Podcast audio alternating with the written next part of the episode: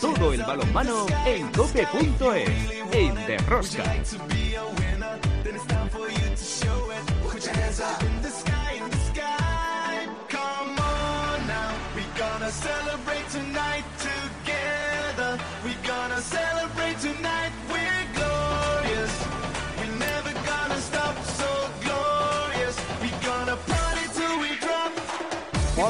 Ya estamos aquí otra semana más con todos vosotros. ¿Qué tal estáis todos? Amantes del balonmano, seguidores de Rosca. Aquí estamos después de ese Europeo 2022 donde la selección española ha conseguido una plata, una plata muy meritoria que todo hay que decirlo. Cuando comenzamos el europeo en Bratislava, nadie pensaba que los hispanos podían estar presentes en la gran final de Budapest. ¿Por qué?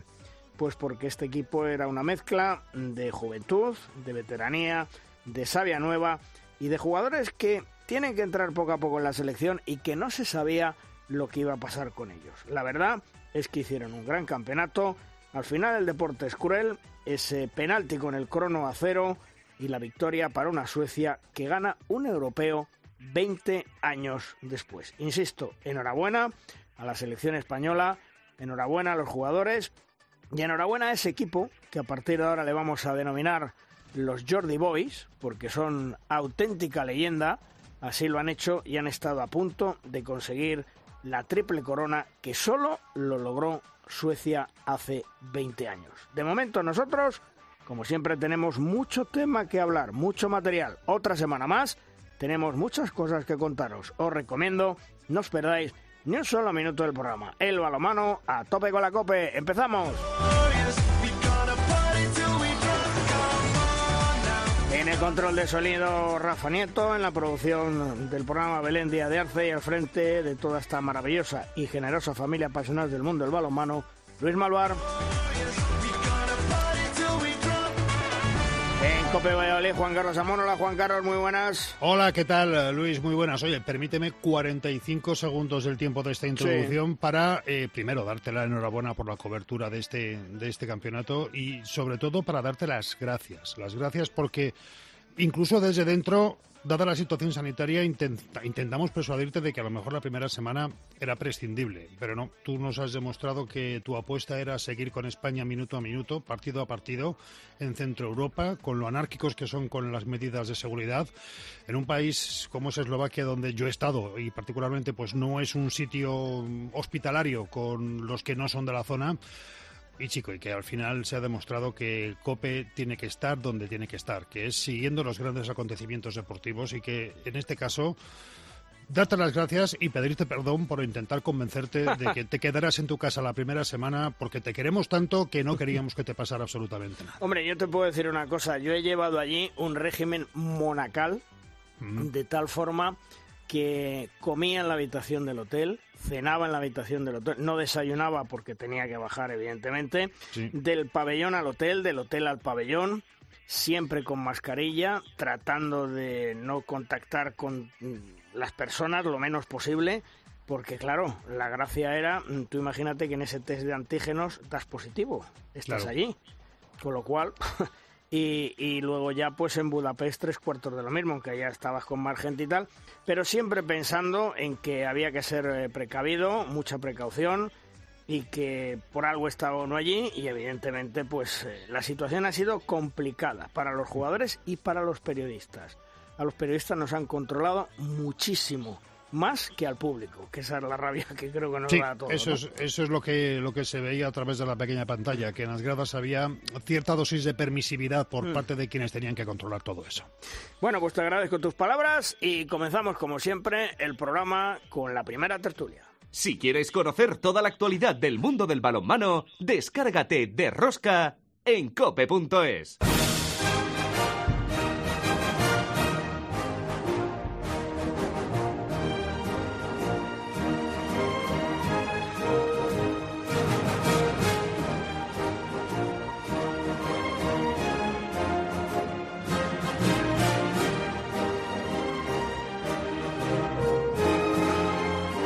Comenzamos nuestra primera tertulia, una primera tertulia que denominamos como siempre la tertulia Los Magníficos, hoy con dos eh, buenos amigos, dos buenos periodistas, Alfredo Domínguez de A la Madera. Ahora, Alfredo, ¿qué tal? Muy buenas. Hola, muy buenas, Luis. Y Martí Ruiz de Jamba 100%. Hola, Martí. Hola Luis, ¿qué tal? ¿Cómo estáis? Bueno, comenzamos Alfredo con un balance, opinión de este Europeo 2022. Bueno, pues en cuanto a lo que los hispanos se refiere, yo creo que, la nota bien clara es sobresaliente porque eh, han estado en la lucha por las medallas. Bueno, y no es una lucha por la medalla, en la final y a punto de el oro, cuando a lo mejor muy pocos podían esperar de, de ello por, por, bueno, estar en ese cambio o transición generacional, como lo queríamos llamar, y en ser un año tan tan complicado con todo lo que rodeaba en lo deportivo de nuestro deportivo y bueno se ha visto una selección que yo creo que ha sabido competir sobre todo eh, incluso además en los partidos que, que, peor le podía salir eh, eh, el tema hmm. y en cuanto a nivel general a menos desde fuera en lo deportivo lo que hemos podido ver a través de la tele yo sinceramente he visto mayor nivel de, de general de las selecciones del que esperaba teniendo en cuenta todo lo que rodeaba de casos positivos antes y durante el torneo y todos los problemas que vinimos rodeando en los últimos meses. Así que para mí en lo deportivo, a grandes rasgos, yo creo que hemos visto un gran torneo, mejor de lo que yo esperaba. ¿Y tú, Martín, cómo lo has visto? Pues en líneas generales creo que ha subido el nivel eh, en lo que viene siendo que más de las selecciones que nos tienen acostumbradas en estar en lo más top, pues que algunas sorprendido, tipo Islandia y Holanda, que eran selecciones casi a priori no, no esperábamos que tuviesen un papel tan relevante, pues han dado un paso hacia adelante y eso en lo que viene siendo la competición pues es eh, muy bueno para el balonmano en general. Lo que viene siendo España, eh, muy bien, porque al fin y al cabo en los momentos difíciles es cuando más eh, pues se ha mostrado fuerte y ha llegado pues hasta la mismísima final, que ya mucha gente no, no, no le daba ese, esa, esa opción de, de favorito, de poder llevarse el, la plata mismo o el oro. Y luego, pues una gran, la gran suerte, yo creo, y, la gran noticia es son los debutantes, ¿no? Tipo Agustín, y Ian, que han, que han salido a, a reducir su, su calidad y han dado un paso hacia adelante para dar, pues eso, ¿no? Eh, mucha, mucha fuerza a, a, a creer en que en unos años vamos a, vamos a conseguir ese oro, ¿no? Y mm. luego, en, líneas generales, como bien comentaba Alfredo, pues el fracaso de Francia sí que me ha sorprendido un poco. Que al fin y al cabo quedar cuarto para Francia es, es un fracaso.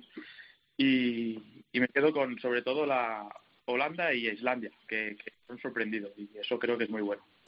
¿Y qué me decir de la pandemia?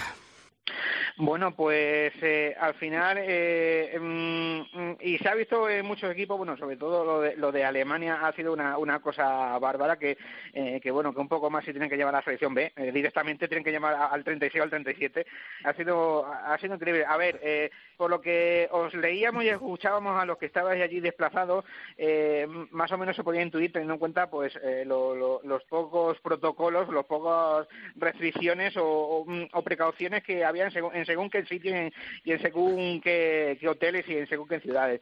Eh, bueno, eh, yo insisto, eh, teniendo en cuenta que ha habido una cantidad importante de casos, eh, el nivel deportivo a lo mejor no ha sido, no se ha afectado tanto, pero también mmm, ha, ha chocado mmm, ciertos protocolos de ciertos jugadores que entraban y salían, no te se das cuenta de los famosos cinco días con los dos positivos. Yo creo que no ha afectado en demasía al devenir del torneo, pero eh, sí que se ha visto cosas que se han podido mejorar clarísimamente. ¿Y tú, eh, Martín, cómo lo has visto? Bueno, yo creo que ha tenido mucha repercusión en la competición y eso pues es una muy mala noticia. pasamos de ver a, a una posible Alemania para optar a todo a, a una Alemania más mediocre y los partidos eh, se han visto muy perjudicados. Por ejemplo, no ver a, a Cañellas o Ian sabiendo que han sido claves, porque en la final se vio que, han sido claves para los hispanos, eh, que, que, tuviesen esos cinco días de baja, yo creo que esto para la competición es algo muy negativo. Eh, aparte de Serbia, que era una selección que estaba muy fuerte por culpa del COVID, también pues se vio muy afectada y, y, su papel en la competición fue mediocre, por así decirlo, mm. fue un paso sin más. Y claro, llegaba al europeo siendo líder del de grupo de, en cualificación. Entonces, eh, yo creo que ha tenido una repercusión que, que al fin y al cabo mm, podría haber sido muy diferente si, si no fuese por, por la pandemia. Eh, ¿Qué tal, Martí? ¿Qué tal, Alfredo? Buenos días, soy Juan Carlos. Eh, lo, primero, Martí, preguntarte, ¿ya se te ha pasado el berriche que te han hecho coger después de solicitar y de reivindicar más espacio en las portadas al balonmano en un, en un fin de semana en el cual fue devorado por otros acontecimientos que al final, bueno, por lo de Nadal es lo de Nadal, ¿no? Pero había, joder, es que parecía que era más importante saber qué iba a hacer Dembélé que la selección española de balonmano, ¿no? Totalmente. Bueno, yo lo puse por, eh, al fin y al cabo para reivindicar nuestro deporte. En ningún momento eh, pienso que, Rafa no tiene que estar en portada. O sea, yo estuve mirando el partido como el que más y, saltando del sofá. O sea, yo no, en ese aspecto no, no me metía con ningún otro deporte ni, quería despreciar el fútbol ni el tenis, para que me entendáis. Yo mm. reivindico desde redes por suerte, con la voz que, tengo ya desde hace 12 años que, que, hago este trabajo, pues a favor del balonmano y siempre desde el respeto. Y, y sí que me encontré, pues sobre todo en mensajes privados, pues bueno, varios comentarios que creo que no, que no tocaban, pero ya te digo, desde mi punto de vista, creo que nos merecemos hmm. más espacio en, en portadas, no solo balonmano, sino otros deportes que no sea fútbol. Y lo tenemos que reivindicar y, y, saber lo que nos merecemos, porque al fin y al cabo, tres, hay cuatro finales seguidas y que no salgan, pues, pues al final cansa. Sí, fíjate, es que además es que la dimensión de este deporte es que yo creo que la gente no termina de hacerse una, una idea, ¿no? Es un deporte pues que a lo mejor a la gente que no está enganchada a él, pues visualmente de, primeras no te llama, te puede pasar como con el rugby, ¿no? Que hay que conocer un poco la, mecánica y las reglas de, de, este deporte para entender lo que está pasando en la pista. En 29 segundos de la gran final, de la gran final del Campeonato de Europa, que está por encima de un mundial, dio tiempo a que el título tuviera color español a que el título se fuera para Suecia, a que hubiera un tiempo muerto por cada una de las elecciones y a tres actuaciones arbitrales discutibles en 29 segundos, un pasivo que no existía antes del tiempo muerto, un golpe franco a, Cañellas que los árbitros decidieron que no era golpe franco y un siete metros que a lo mejor en el minuto 42 no lo hubieran pitado. Esa es la grandeza del balomano, lo que te pueden dar de sí 29 puñeteros segundos en Budapest entre Suecia y España. Que al final, como, como, eh, como tú decías, Juan Carlos, ese, ese tipo de, de finales eh, son los que enganchan a la gente, más allá de que en este caso haya salido de cruz para nosotros y hayamos perdido y estemos laviéndonos las heridas, pero para el espectador medio, eh, bueno, eh, es que te anima a... Bueno, esta semana a esta semana hay balomano. ¿Qué podemos ver de balomano? Eh, son finales eh, de estos épicos que, después el día de la mañana te, monta eh, la EHF vídeos de estos muy pomposos recordando aquel final dramático y demás. Bueno, pues mm, si tanto nos quejamos de que realmente el balonmano a lo mejor no le hace mucho caso, pues nosotros hacemos todo lo posible, incluso el propio deporte, para que el balonmano se venda solo. es que más no se puede hacer porque un final como ese es mm, prácticamente insuperable. con lo cual es que el producto está ahí, simplemente saberlo revestir bien. Yo, eh, si me permitís, os voy a recordar eh, que esta es la segunda vez que nos pasa con Suecia. ¿Os acordáis de ese preolímpico en Suecia? Sí. Que si España ganaba a Suecia de dos, íbamos a los Juegos Olímpicos de Río. Si ganábamos de uno, nos íbamos a casa y terminó el partido, crono cero, penalti para Suecia, Suecia marca, ganamos de uno y no vamos a reír. Es la segunda vez que nos pasa. Es que sí, ya parecía que, que no, pero o sea, nadie contaba con ellos, para que me entiendas. Hmm. Y mira, y, para, ¿Qué es eso?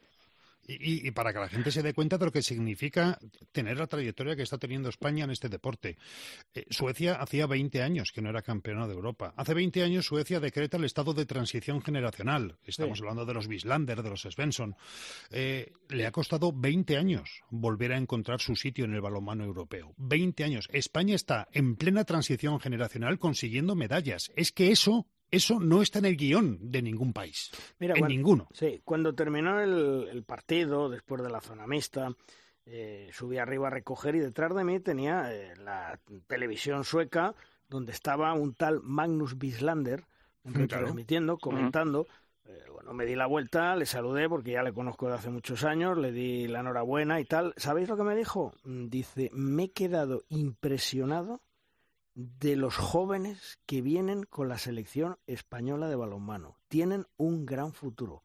Así lo dijo un tal Magnus Bislander. Claro, es que fíjate, Alex, eh, Agustín, eh, Márquez, Tarrafeta. Eh, Tarrafeta, Sánchez Migallón, eh, que incluso Sánchez Migallón Mm. eh, no sabías cuando estaba Sánchez Migallón o cuando estaba Gedeón Guardiola en la pista, porque los dos aportaban Sí. el mismo aplomo a nivel defensivo. Yo es que creo que España lo está haciendo a un ritmo perfecto, perfecto, para que cuando todos estos que hemos enumerado sean veteranos, sean pues los Maqueda, los Cañellas, los eh, eh, Viran de ahora o los Gonzalo Pérez de Vargas con las nuevas generaciones. Estamos escalonando esa transición, no la estamos haciendo traumática, no hemos sacado a toda la vieja guardia para meter gente sin minutos en campeonatos internacionales. Eh, Jordi lo está haciendo de una forma espectacular y ejemplar, donde siendo un- creando un espejo en el que creo que se van a tener que terminar mirando selecciones del calibre de Dinamarca o de Francia si quieren estar en primera línea competitiva también durante 25 años como está España. ¿eh? Y, eso, Juan Carlos, es, eh, el premio al trabajo que se hace eh, di- diario, sí, podemos decir perfectamente diario, en toda la estructura del staff técnico de, la Federación Española, porque eh, mm, el hecho de que los eh, Casado, Tarrafeta, eh, Chema Márquez, Sánchez Migallón y compañía hayan entrado tan rápido también es porque eh, en las categorías inferiores y en el resto de, de- de convocatorias se trabaja con una forma y un estilo de juego igual, clavado para todas las selecciones, con lo cual, con lo cual esa transición se hace más rápida que en otras selecciones que a lo mejor eh, la selección juvenil, por ejemplo, en el momento de Suecia ha jugado de una manera distinta, diferente a la absoluta, con lo cual la transición se tarda más. Con el estilo prácticamente calcado que hacen todas las selecciones inferiores con respecto a la absoluta, hace que un jugador que eh, hoy está en la junior, eh, mañana entre en la absoluta y apenas se nota la diferencia, porque eso es un trabajo del día a día que al final tiene su premio. La verdad es que han dado la talla, han hecho un gran campeonato. Esa plata nos tiene que saber a oro. Eh, hay que estar muy agradecido del trabajo que hace tanto Jordi Rivera como el cuerpo técnico que tiene alrededor. Y hablo desde el encargado de llevar el material, el fisioterapeuta, eh, David Barrufet, Juan Camaño, todos, no me quiero dejar ninguno, hacen un grandísimo equipo, una grandísima labor y que todos contribuyen sin lugar a dudas a que la selección española, venga el que venga, sigue estando arriba y sigue pujando en la élite del balonmano mundial. Y se nos respeta, aunque parezca mentira, pero sí se nos respeta. No ha podido ser en esta ocasión, pero insisto, una plata que tiene sabor de oro. Alfredo, gracias por estar con nosotros. Un abrazo hasta otro día. Luis, que quiero felicitarte por toda la labor que has hecho toda esta semana, como decía hace Juan Carlos, y cuídate de esa voz, que, que, que lo necesitas, ¿eh? Sí, Un abrazo. está, está tocada. Gracias. Un abrazo, Alfredo. Y también, Martín, muchas gracias por estar con nosotros. Un fuerte abrazo. Siempre es un placer. Gracias, hasta luego.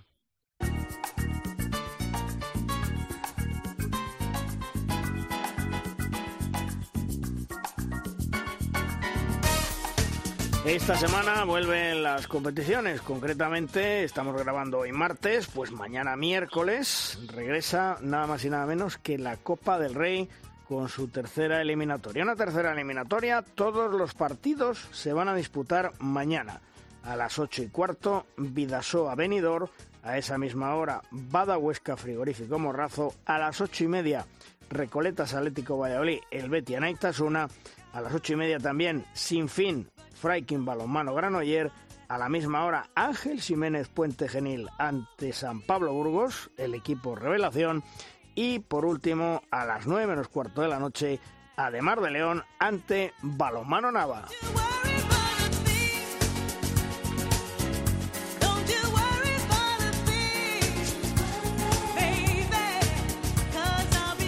Y en Derrosca es el momento de nuestra firma invitada. Hoy la firma nos viene de la mano de uno de los grandes analistas del mundo del deporte y del balonmano. Es Anselmo Ruiz de Alarcón, que siempre tiene los datos más interesantes y que necesitan tanto los entrenadores como los jugadores para desarrollar su juego en la pista. Hola Anselmo, ¿qué tal? Muy buenas. Hola Luis, eh, ¿qué tal? Y bienvenido de nuevo. Después Muchas de haber gracias. vivido tú personalmente allí en, en Hungría en- y en Eslovaquia tanto. Muchas gracias. Eh, ¿De qué nos hablas hoy, Anselmo? A ver, Hoy voy a compartir con vosotros las tendencias estudiadas en el reciente europeo. vamos allá. Pues en el marco general de todos los equipos del europeo continúa la mejora de los ataques respecto a las defensas. después de décadas en las que el balance total de los campeonatos masculinos era de un equilibrio muy, muy ligeramente decantado hacia el ataque, nos encontramos ya en la confirmación de un aumento progresivo de la eficiencia ofensiva que aún no ha tocado techo. Este factor se ve influido por la reducción del lanzamiento exterior y el aumento de situaciones de finalizaciones mediante pivote y penetración, aunque en este campeonato no ha continuado un aumento de la frecuencia de contraataques, estancándose. De hecho, ha sido uno de los torneos con el ritmo más bajo del siglo, aunque este dato de la velocidad de juego quizás se debe interpretar con cautela por la posible influencia de los positivos por COVID con entradas y salidas permanentes de jugadores. Lo que sí se confirma es que el balonmano masculino cada vez se ataca de manera más eficaz. En cuanto a los hispanos, fueron mejorando fase a fase, como si de un cohete de propulsión se tratara, o de un auténtico proyectil que fue carburando y mejorando sus índices de ataque, defensa y portería a medida que el torneo iba avanzando. Con uno de los ritmos más pausados de los últimos años, sin embargo, encontró una precisión y fluidez en el ataque posicional que le permitió obtener el menor número de pérdidas desde que existen registros en una selección española masculina absoluta, solo 6,9 pérdidas por partido, y al mismo tiempo se mantuvo en la cúspide de los equipos que más pérdidas forzaron a los rivales. El contraataque brilló en su eficiencia, es decir, también en su ausencia de fallo, aunque no fue tan frecuente como en anteriores torneos. Sin duda, una precisión que se ha ido construyendo en el último lustro y que dota al ataque hispano de una fiabilidad que amortigua las defensas a las que se enfrenta. Desde el punto de vista defensivo, España casi logró mantener el nivel general de anteriores torneos ante el tenido relevo de jugadores en esta faceta. Y tan solo el grado de penetraciones concedidas o la defensa tras golpe franco puede considerarse como un empeoramiento respecto a la línea previa. Pero llegando a gran nivel los lanzamientos exteriores rivales y con un balance general normal frente a los pivotes de los otros. En la final contra Suecia, la sensación general fue de una muy buena defensa posicional hispana. Es cierto que en determinados momentos se manifestó un dominio defensivo por parte de España que ha quedado grabado en muchas retinas y cerebros, aunque desde un punto de vista estadístico el índice obtenido por España en este aspecto del juego en la final fue de normalidad. De hecho, el seleccionador Rivera comentaba tras el partido que no se había encontrado el punto defensivo de partidos anteriores, especialmente en las recuperaciones aunque atendiendo a la cantidad de estas fue similar a la trayectoria. Quizás el quid de la cuestión no fue respecto a la cantidad de estas recuperaciones, sino a la calidad de estas en la final, ya que en la línea de las declaraciones de Rivera no se contraatacó tanto. Es decir, sí se robaron balones en la final, pero no de una forma que permitieran encadenar con contraataque. Finalmente, puede asignarse como efecto Jordi Rivera el fenómeno estadístico detectado en torneos anteriores que se ha confirmado de manera fehaciente en este europeo. Cuando los hispanos se enfrentan con dicho técnico a los equipos nórdicos, la selección española es capaz de reducir de una manera drástica, anormal, la gran eficiencia en ataque de los rivales suecos, daneses, convirtiendo los valores propios de fortaleza ofensiva de estos rivales en simple normalidad la defensa española consigue vulgarizar a los mejores ataques del mundo. Y este efecto consta también de un mantenimiento del nivel ofensivo español inmune a las buenas defensas propias de esos rivales. Saludos, Luis, colaboradores y a toda la audiencia de Rosca. Hasta la próxima. Muchas gracias por tu colaboración, como siempre acertada. Un fuerte abrazo, Anselmo. Hasta luego.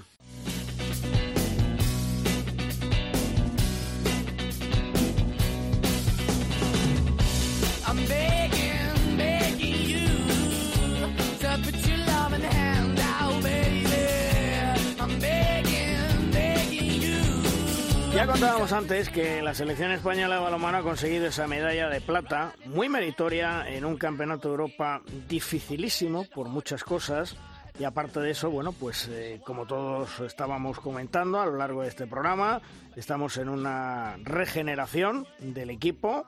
Salen los grandes jugadores, tienen que dejar paso a los jóvenes, unos jóvenes que están peleando, que están dando la cara y ahí el, director de orquesta, el que lleva todo el cerebro, el que trabaja 24 horas al día y que tiene un mérito tremendo, es el seleccionador nacional que es eh, Jordi Rivera. Un Jordi Rivera que sabe llevar a la perfección el vestuario y que implica a los jóvenes, como lo hemos podido ver en este europeo, y que, lo dicho, sabe llevarlos tanto dentro como fuera. Jordi Rivera, muy buenas, ¿cómo estás? Hola, buenos días, muchas gracias por el comentario. Bueno, oye, antes que nada, enhorabuena, ¿eh, Jordi? Porque los jugadores están ahí, que son los que tienen los flashes, los que les entrevistamos, los que les damos nombre, pero detrás de, de todo ello hay una labor tremenda tuya y de tu equipo, ¿eh? que hay que reconocerlo. Sí, bueno, y ojalá que siga siendo así, que ellos sean los protagonistas y nosotros seguimos pasando un poquito ahí desapercibidos, pero también es verdad que hay que reconocer el trabajo de todo un grupo técnico que hace que los jugadores se encuentren siempre bien en los diferentes estados organizativos, médicos y que también puedan recibir eh, la, información adecuada para poder jugar los partidos, que también es nuestra parte y bueno, estoy muy contento con el grupo técnico que, hemos estado trabajando eh, con este grupo. Porque, eh, Jordi, es el, eh, yo diría, el europeo más duro que se ha podido vivir por la pandemia, por eh, las medidas, inclusive cuando los jugadores están confinados por las comidas, durísimo, ¿no?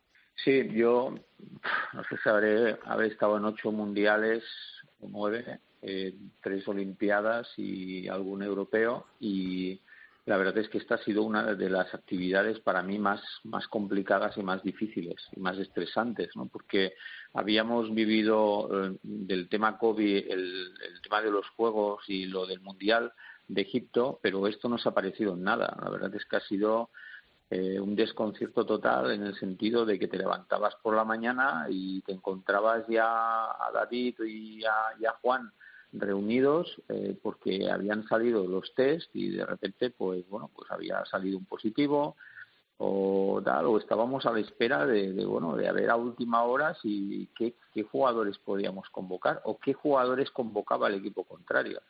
Y aparte de todo esto cuando entra por primera vez el covid en la selección genera un nivel de tensión en todo el grupo que hace que todo el mundo esté con una sensación de que pues mañana me puede tocar a mí ¿no? Y eso realmente ha sido duro, que también nos podía tocar a nosotros a nivel técnico, como ha tocado a otros, a otros entrenadores. Entonces, realmente, y luego el hecho de tener que estar todo el día encerrado, o sea, ha pasado un mes y hemos estado todos encerrados y hay, que admirar a este grupo, que la verdad es que se ha portado genial y ha sabido aguantar la presión de estar encerrado y, y, y bueno, y aún así luego pues saltar a la pista pues, y, hacerlo bien, ¿no? La verdad es que, bueno, estoy muy contento con este grupo, tal como ha aceptado esta situación, pero tengo que decirte que ha sido una de, las actividades más complicadas que he vivido. Hmm. Oye, eh, ¿les ha podido afectar a los jugadores? Me imagino que algo sí, eh, mentalmente, aunque luego en la pista se transforman y se olvidan, pero ¿les ha podido afectar a los jugadores mentalmente todo esto? Bueno, eh, lo que está claro es que todos hemos estado en la misma situación, es decir, que ahora no nos vamos a poner de víctimas, ¿no? Hmm. Eh, porque ha sido una situación generalizada en todos los equipos. Quizá los, los equipos nórdicos son los que quizá menos incidencias, bueno, Suecia ha tenido alguna, pero por ejemplo eh, Dinamarca, Noruega, pues bueno, han sido equipos que, que lo han pasado bastante bien, ¿no? Que no han tenido tantas tantas incidencias y así es cierto como tanto eh, Dinamarca como Suecia como Noruega la main round no que fue lo que fue complicado para nosotros ellos estuvieron muy bien no y tuvieron una, progresión hacia arriba no pero bueno yo creo que sí afecta ¿vale? y que pero bueno es algo que ha afectado a prácticamente todos los equipos que hemos estado ahí mm. la, la gran duda Jordi era eh, comenzamos un nuevo ciclo mm, los grandes jugadores ya han dicho prácticamente adiós vienen jóvenes, a los cuales tú conoces perfectamente y que por eso los convocas y que los sigues. Uf, llegar a, a la final, complicado, ¿eh? Eso es lo que se pensaba en un principio, pero, pero menudo sorpreso nos hemos llevado. Bueno, la, formación del grupo fue complicada. Porque mm, la búsqueda no solamente de, de, un jugador que tenga un gran nivel, sino de un jugador que sea capaz de adaptarse a la exigencia de lo que es defender una selección, defender una alta, una alta competición como puede ser un europeo. Y, y la verdad es que se, consiguió conformar un grupo eh, muy bueno. Yo creo que antes de irnos para el europeo, nos reunimos todos antes de partir eh, para Eslovaquia y yo les dije, mira, no sé lo que va a pasar en el europeo, pero sí tengo que decir que las dos semanas o tres semanas que hemos tenido de preparación, los entrenamientos y el nivel de, de compromiso que tenía el grupo era impresionante. O sea, yo me lo pasaba fenomenal. Así que una sesión de entrenamiento creo que duró dos horas y media y me acuerdo que se acercó Gurdi y me dijo, Jordi, ¿no te se habrá parado el reloj? Y, un poco para que veas eh, eh, que realmente, pues bueno, luego podía pasar cualquier cosa en el europeo, ¿no? Pero realmente se intuía un grupo que estaba haciendo un gran trabajo en lo que era la preparación. Y, bueno, y fue muy bonito ver a gente por primera vez defendiendo a la selección en un en una competición con un desparpajo y con una soltura jugando y que parecía que llevaba un montón de tiempo jugando una selección. Y eso la verdad es que bueno es, es un orgullo para todos nosotros como grupo técnico pero también a nivel de balonmano no saber que un chico entra y que, sale al campo y que es capaz de, hacer lo que hicieron pues bueno como Agustín como Ian pues como los chicos jóvenes que jugaron el partido amistoso o Cowding o, o el, el propio eh, Chema Márquez, etcétera, ¿no? Y también alguno que también era su nueva, aunque fuera un poco más veterano, como pudo ser Iñaki Pecina o Miguel, que Migallón, que mm. venía de unos Juegos Olímpicos, pero que tampoco había participado tanto en la selección. ¿no? Mira, yo si te sirve un poco de, referencia, cuando terminó la final, después de la zona mixta, subí a recoger y detrás de mí, lo comentaba antes, eh, cuando hemos tenido la primera tertulia, estaba un tal Magnus Bislander porque él es el comentarista de, una televisión mm, sueca. Le di la enhorabuena y lo primero que me dijo, mm, estoy impresionado con los jóvenes que vienen del balonmano español de cara al futuro. Me han gustado mucho. Que lo diga Sobislander es importante, Jordi. Sí, bueno, yo creo que ahí todo el mundo, la verdad es que le sorprendió mucho el rendimiento del equipo. Yo creo que eh, en, en, Petit Comité, en lo que eran las, los, equipos ahí, yo creo que nadie contaba en que España, con los cambios que se habían producido, pues pudiésemos estar donde estaba. E, evidentemente, todo el mundo podía pensar que podíamos luchar por una por entrar en la main round, pero mm, difícilmente la gente pensaba que realmente podíamos estar ahí. Y ahí están incluso pues el hecho de jugar con Dinamarca las semifinales, etcétera, etcétera, que nadie pues pensaba que pudiésemos llegar tan lejos. Pero bueno, la verdad es que eh, que sea bienvenida así, ¿no? Lo que es el, el cambio el cambio de, grupo. A mí no me gusta mucho lo del cambio generacional, ya lo sabes. Es una cosa que desde el 2016 venimos hablando de ese tema y han pasado muchas competiciones y han ido entrando jugadores veteranos, ¿no? que ya se les daba ya un poco, que ya iban acabando, y sin embargo ellos, junto a los chicos jóvenes que han ido entrando, han conformado siempre grupos competitivos que nos han dado muchas alegrías. Eh, Jordi, ¿qué tal? Saludos y buenos días desde Valladolid. Lo primero, muchísimas felicidades, enhorabuena por el trabajo del grupo. Eh, te las doy a ti como cabeza visible un poquito de la, de la expedición. Eh, yo no sé si todo ese ambiente raro dentro de una competición condicionada por el ámbito sanitario, ¿también lo detectabais en el resto de, selecciones con las que coincidíais, pues primero en Bratislava y después en, Budapest? ¿También todo el mundo tenía la sensación de que cada vez que le sonaba el teléfono le entraba un WhatsApp era para recibir una mala noticia o no? Sí, sí. Yo creo que por eso te he dicho antes que no, no quiero eh, pensar y hacerme la víctima porque realmente era una situación generalizada. Todos las cuatro selecciones que estábamos en el hotel, que nosotros tuvimos mucha suerte porque el hotel era solo para nosotros, ¿no? Eh, pero la gente estaba siempre con la tensión de la llamada de primera hora de la mañana en la que te entraban los correos de la gente que había dado positivo o de si el equipo estaba todo mundo perfecto y automáticamente poníamos los mensajes y era algo generalizado, lo hablábamos con la gente y bueno, sí es verdad, como te he dicho antes, que hubo selecciones que tuvieron muy pocos problemas. Yo creo que eso les ayudó a tener un equilibrio mayor en, el rendimiento. ¿no? Nosotros tuvimos una fase creciente que fue el inicio de la competición y luego en la main, en la main round, cuando ya tuvimos los positivos de, de Ian y de, y de Cañellas, que luego se acentuó con la lesión de, de Antonio, la main run realmente, bueno, nos costó un montón porque llegábamos eh, muy justos de fuerzas y de rotaciones en, los partidos con un nivel físico muy exigente. Mira, Juan Carlos, perdona, lo que le estaba diciendo a, Jordi Eh, yo le entiendo perfectamente porque yo también lo he vivido en primera persona. Es decir, cuando nosotros íbamos a ver los partidos, o en este caso cuando yo tenía que ir a cubrir el partido que jugaba España, por la mañana tenía que hacerme un test de antígeno. Llegaba, me hacía el test de antígeno, eh, me quedaba más o menos cerca de donde me había hecho ese test de antígeno y no hacía nada más que estar pendiente del móvil para que llegase el SMS que decía negativo. O sea, le entiendo perfectamente a él y a todos porque lo hemos vivido absolutamente todos. ¿eh? Sí, bueno, es una situación que se está dando, claro, la gente pensará que estamos viviendo en una burbuja, no, no, es una situación que se está dando en todos los ámbitos de la liga y en los mm. centros de salud en España, pues todos los días hay un montón de muestras, pues por gente que tiene sospechas o por gente que va a confirmar uno que se ha hecho, que se ha hecho en casa, pero no tiene que ser para nada cómodo eh, tener que gestionar eh, una selección de altísimo nivel eh, a nivel mental al mismo tiempo que te preocupas de su rendimiento físico y deportivo. Entonces, mi siguiente pregunta era, Jordi, eh, mientras que mm, tú te preocupabas exclusivamente de lo que te tenías que preocupar, ¿quién se encargaba de entrenar la cabeza de los jugadores durante el resto del día?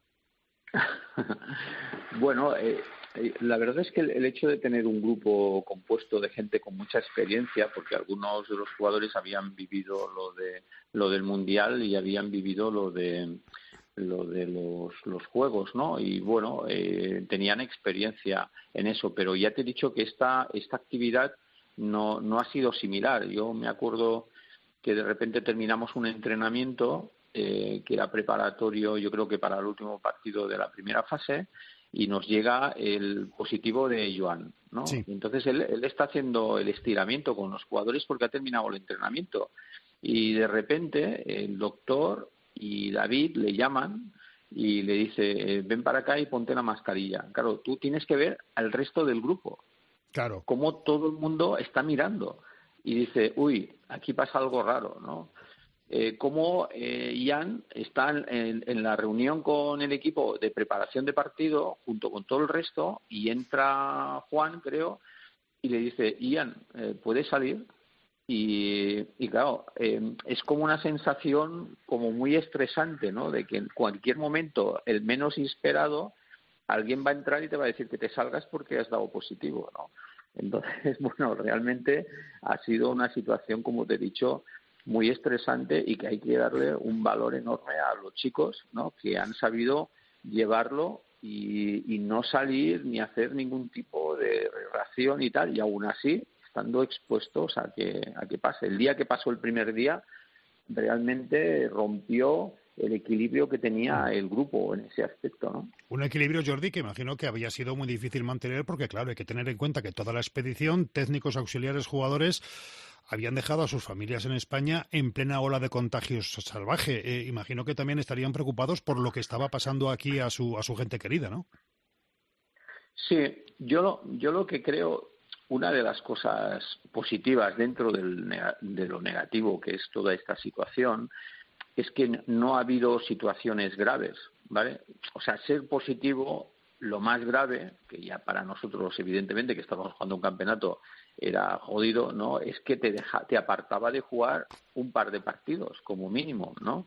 Pero claro, los síntomas eran síntomas más o menos leves, o sea, no es como quizá antes que realmente cogías y podías tenerlo eh, y te tenían que ingresar en el hospital, ¿me entiendes algo decir? O sea, que dentro de la gravedad de la gravedad de la situación era una gravedad, una gravedad deportiva, ¿no? En el sentido de que, bueno, te tenías que confinar en la habitación, igual no tenías síntomas, o tenías pocos síntomas y bueno, no era una situación de salud eh, eh, 100%, ¿me entiendes? Como podía haber sido hace un año y algo, ¿no? Sino que simplemente era decirte, oye, dos, dos días que me voy a perder dos partidos y luego a la espera de que me venga una que sea negativa y otra que me sea negativa para volver a meter en el grupo, ¿sabes? Eh, Esta era un poco la situación vivida. Jordi, hablando un poco de lo deportivo, eh, te voy a preguntar por las cosas en las que quizás no ha reparado la gente, ¿no? Porque siempre que se habla de balonmano se habla de España, de Francia, de los países nórdicos. Pero a mí me gustaría que me comentases, comentases qué te ha sorprendido más de los tres aspectos que, te voy a enumerar. El primero, eh, una segunda fase sin anfitriones, cayeron Eslovaquia y Hungría en la primera fase, o la irrupción de Holanda o el no despegar definitivo de Portugal, que parecía que iba como un cohete. ¿Qué te ha sorprendido más? Bueno, realmente el que Hungría no pasara, pues bueno, pienso que eh, ha sido un poco fiasco organizativo, ¿no? Porque, claro, la preparación de tal, el ver ese majestuoso pabellón, ¿no? Todo preparado para, para poder asistir a los partidos de Hungría en la segunda fase, pues bueno, está claro que es una decepción, ¿no? Lo que pasa es que el europeo es muy complicado. Acuérdate que en el 20 se cayeron Francia y Dinamarca en la primera fase. Como falles el primer día y el equipo de casa juega al final con mucha presión y puede fallar. Luego ya tienes problemas. Nosotros tuvimos la suerte de jugar con Chequia, que todo el mundo decía, ah, pues sí, se jugó muy mal y tal, no sé qué, sí, pero, pero hay que pensar que Suecia el último partido empató y si llega a perder se hubiese quedado fuera. Imagínate, ¿no? Entonces el europeo es un europeo muy traicionero, sobre todo porque de cuatro equipos pasan dos y la verdad es que yo pienso que eh, Hungría, siendo el equipo que jugaba en casa, pues bueno, la verdad es que sorprendió bastante que no, no se adelantase. Holanda ya viene poco a poco dando pasos importantes, ¿vale? Primero porque tienen una estructura deportiva muy buena ya, Segunda, porque Steins es un fenómeno, ¿vale? así de claro. Eh, es un central que es un líder en la pista y un líder fuera de la pista y sabe conducir muy bien a su grupo, ¿vale? supongo que además deben tener un buen técnico, yo no lo conozco mucho, pero realmente juegan muy bien, con mucho criterio y bueno, la, verdad es que ha sido un equipo que ha hecho muy buen rendimiento, bueno, y de ahí que esté fuera Hungría, ¿no?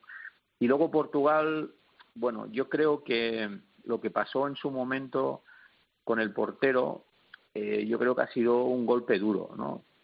Quizá en su momento sirvió de revulsivo, pero no deja de que perdieron a un gran a un gran jugador, ¿no?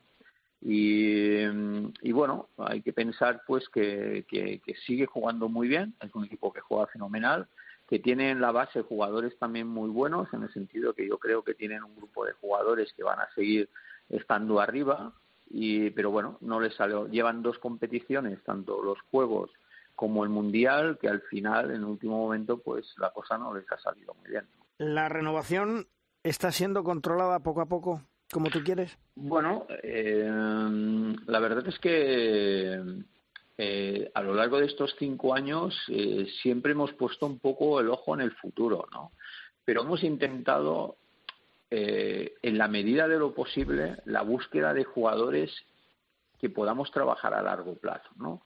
¿Qué quiere decir con esto, no? Por ejemplo, ahora eh, ha entrado, pues pongamos el caso, un Agustín y un Ian, como podría haber entrado quizá algún jugador más, ¿no? Mm. Son 23 y 25 años.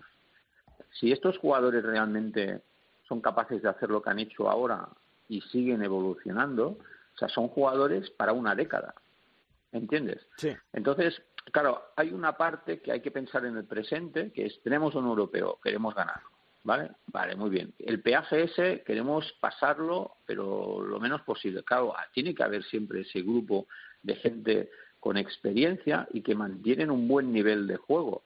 Y luego la, la, la, regeneración es un poco aquellos jugadores que van a entrar y que nos van a dar un nivel y que ese nivel se va a durar durante 10 años, durante 12 años. Que es lo que en algún momento eh, nos ha un resultado. Hay que pensar que, acuérdate que Raúl Entre Ríos, eh, la portería, los pivotes, los laterales, etcétera, fueron jugadores que durante mucho tiempo han estado en la selección. Y eso ayudó a conformar un grupo eh, muy fuerte, con un nivel muy alto y que nos dio todo lo que nos dio. Y esa es un poquito la idea, empezar a encontrar jugadores que durante que no sean solamente jugadores de paso, vienen ahora y mañana se van, ¿no? que sean jugadores que de alguna manera puedan tener una continuidad en la selección. Y luego los otros, que son los que tienen el día, o sea, que ese es el presente, que hoy están jugando bien, que pueden aportar en la selección y que, nos, y que junto unos con otros nos puede dar una mezcla competitiva como la que puede haber dado en este europeo. ¿no? Mm. Eh, eh, con todo lo que ves tú a lo largo del día, de la semana, 24 horas al día de balonmano, tienes jugadores en la agenda seguro de cara al futuro que también nos van a sorprender y que me imagino que irás incorporando poco a poco, ¿no? Bueno, mira, ahora tenemos una selección juvenil que em, tiene una media de altura de 1,93, que es fácil decirlo, ¿vale? Eh, que hay tres jugadores de más de dos metros y que estuvo jugando ahora un torneo aquí con, con, Suecia, Noruega y Portugal y que ganó los tres partidos con, con amplia diferencia y que bueno que es una selección de un grupo de jugadores que tiene un futuro enorme. Eh, y lo tienen todo. Si conseguimos que vayan trabajando y vayan llegando pues bueno si vamos eh, haciendo entrar esta gente poco a poco pues bueno pues pese a la reducción de practicantes pese a la situación en la que estamos en estos momentos a nivel económico, pues somos capaces de, seleccionar a grupos de jugadores talentosos y darles la, oportunidad y el camino adecuado para llegar, seremos capaces de mantener esta situación un poco de interrogante que pasamos aquí a nivel un poco de, club y de, cosas, ¿no? sabiendo que muchos jugadores a la que despunten un poco se van, ¿no? Porque fíjate que ya el año que viene vamos a perder unos cuantos jugadores más porque se van a jugar en otras competiciones, ¿no? Y al final, pues lo que decimos, nos convertiremos o nos estamos convirtiendo en un equipo formador. Pero claro, para, para ser un para ser un país formador necesitamos que salgan chicos, chicos jóvenes, ¿no? Claro. Oye, eh, yo creo que además de la medalla de plata, la imagen que se ha dado las buenas sensaciones. Lo más importante es que eh, hemos asegurado la participación para el Mundial 23 el año que viene, para el Europeo 24, que son dos vías eh, directas para la clasificación de los Juegos Olímpicos de París 24, y yo creo que eso a ti te da mucho margen mm, para poder trabajar con jugadores que vienen detrás para poderlos pulir, para los que han venido ahora que han dado una talla impresionante pero que sigan trabajando contigo, eso te da cierta tranquilidad, ¿no? Sí, esto es fundamental. Yo creo que la última fase de clasificación que hicimos fue en el 2017. Desde el 2017 no hemos vuelto a hacer una fase de clasificación de nada, en el sentido de que el grupo se ha clasificado para mundiales, se ha clasificado para los, los europeos de forma directa y eso da que las semanas internacionales pues no te estés jugando eh, una clasificación para una competición importante y te permite lo que tú dices, pues el ir colocando, ir dando experiencia a jugadores eh, nuevos, ir configurando grupos para que cuando llega la competición, pues esos grupos puedan estar lo más preparados posible. Mm. Eh, de cara al futuro, me imagino que esperando y deseando que se reincorporen contigo a la selección dos hombres que, que, yo creo que han dado la talla y que son fundamentales para el equipo, como son Alex y Dani Dusevaen. Por cierto, Dani, ¿cómo está? ¿Sabes algo de él? ¿Se está recuperando bien? ¿Está ya en condiciones? Bueno, yo sé que él ya había empezado a participar con el, con, me parece, algún partido de, de ahí, de la, de, la, de la liga de allá, y yo creo que a partir de ahora ya estaba, estaba disponible. Bueno, pues eh, yo creo que son, y en cuanto se recupere Alex, dos buenas noticias para ti también, ¿no? Sí, con los buenos jugadores, cuanto, cuanto más estén disponibles, pues oye, mejor, mejor para la selección, para tener más opciones de configuración de grupos como el que hemos configurado ahora en estos momentos. Mm. Pues Jordi, lo dicho al principio, enhorabuena por el trabajo que estáis realizando, enhorabuena por esa medalla de plata y sobre todo por el futuro que tenemos, que el relevo se, tenía que producir porque los grandes jugadores la edad no perdona, lo mismo que en otras profesiones la edad tampoco perdona, pero que futuro tenemos, un futuro que estáis trabajando y que sin lugar a dudas estoy convencido nos va a seguir dando muy buenas alegrías. Así que enhorabuena Jordi. Muy bien, muchas gracias. Venga, un abrazo, hasta luego. Adiós. Hasta luego, chao, chao.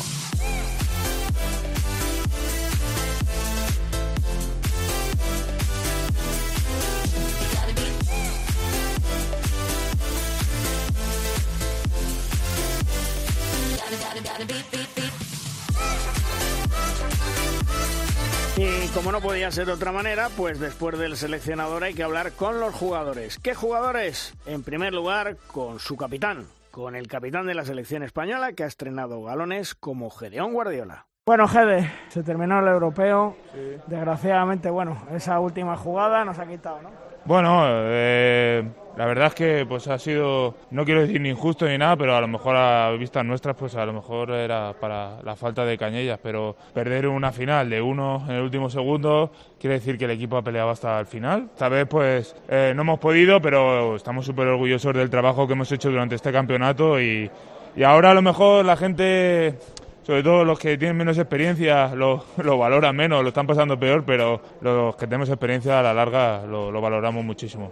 Yo te voy a decir una cosa, hay que estar muy orgulloso de este equipo, mm. de lo que ha hecho, porque ya hubiéramos firmado al principio en Bratislava sí. jugar la final. Eso es, eso es, como ha ido el campeonato, que hemos sufrido todos los partidos, hemos sacado adelante, y este no lo hemos sacado, pues nos ha faltado eh, medio minuto, pero el sacrificio, el compromiso del equipo es envidiable y les he dicho a los chavales jóvenes sobre todo que ellos son jóvenes y, con, y entrenando así con esta actitud eh, tendrán más finales que jugar. Has ejercido en este primer europeo de capitán. Eh, ¿Cómo ves a la gente joven que viene? Muy bien, la verdad es que tienen una, están trabajando muy bien, eh, son chicos con, con, mucha ambición y creo que esto les ha hecho crecer y les va a hacer crecer como equipo y como jugadores en próximas temporadas. Enhorabuena, Gedeón. Venga, gracias. Tras Gedeón, otro veterano, Dani Sarmiento, vino a ayudar, vino a echar una mano, en principio no se contaba con él, pero su aportación ha sido importante. Dani, qué rabia da perder en el último momento con penalti una final. ¿eh? Sí, sí, da, da, mucha rabia, da mucha rabia, ¿verdad? Lo hemos tenido, lo hemos tenido. Eh, bueno, pero hay que ser realista. Quiero decir, eh, Suecia lo ha merecido también. Eh, ha ganado, felicidades, ha hecho un gran torneo también. No queda otra que, que felicitar a Suecia y también a, todo, a toda la selección española porque, bueno, con bajas, con no bajas, jugadores que, que se van, que vienen, con mil cosas, pero este equipo sigue compitiendo, sigue dando, sigue dando la cara y bueno, se nos ha ido por los pelos, eh, pero bueno, yo creo que ha sido un éxito este campeonato. Mucha gente nos daba ya por muertos, mucha gente nos daba por muertos antes de empezar, eh, el equipo ha ido de menos a más, llegar a final eh, dejando fuera todo lo que hemos dejado, chapó por el equipo, se está haciendo buen trabajo, hay que seguir en esta línea y con mucha ambición y, y, y orgullo de este, de este equipo. ¿Cómo ves la nueva generación que viene detrás de vosotros? Bien, bien, bien. Yo, son jugadores con mucha calidad, tienen, tienen ese gen competitivo típico nuestro, eh, esa capacidad de tomar decisiones en, en cada momento.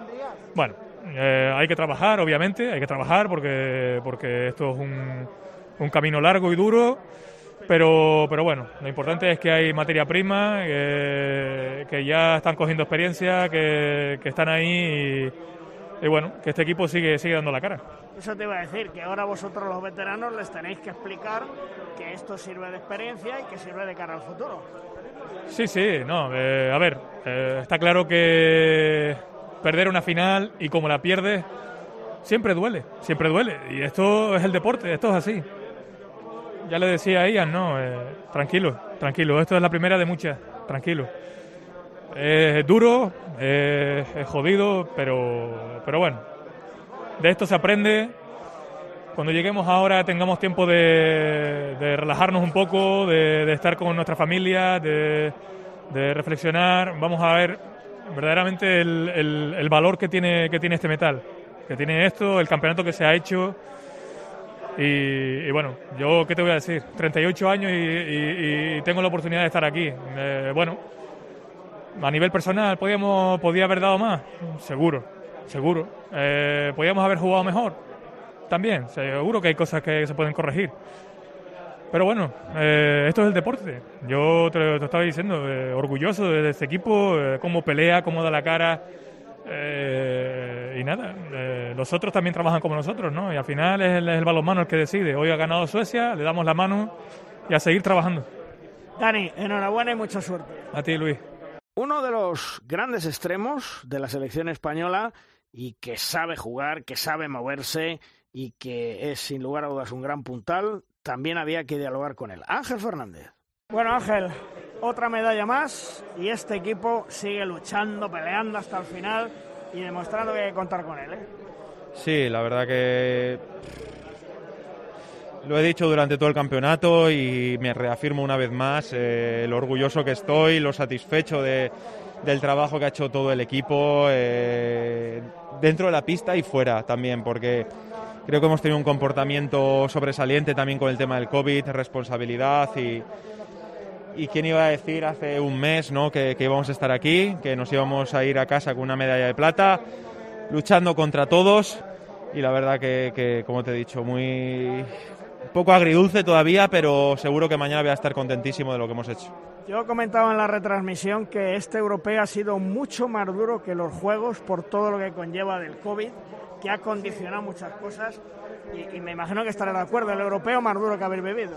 Es que la cabeza no paraba, no paraba, era 24 horas pensando en si podías jugar, si no podías jugar, si, si, si los resultados del test. Eh, y la verdad que ha sido una intranquilidad, una ansiedad, un estrés que, que la verdad que no se lo deseo a nadie, pero bueno, eh, ya ha pasado y, y también pues me sabe mal el no poder dedicar un oro a Ferran y a Sergei que, que no están aquí y la verdad que por eso también me duele bastante estos dos que son grandísimos jugadores, grandísimas personas y el que hayan estado estos últimos días en el hotel ha sido un palo para ellos duro y, por eso me duele por no haber, no haber poderles regalado un, oro. Yo te voy a decir una cosa, a mí lo que me duele, y sabes que he estado con vosotros desde el primer día, que la cadena COPE ha estado en Bratislava, a mí lo que me duele es que sigue sin reconocerse lo que hacéis año tras año.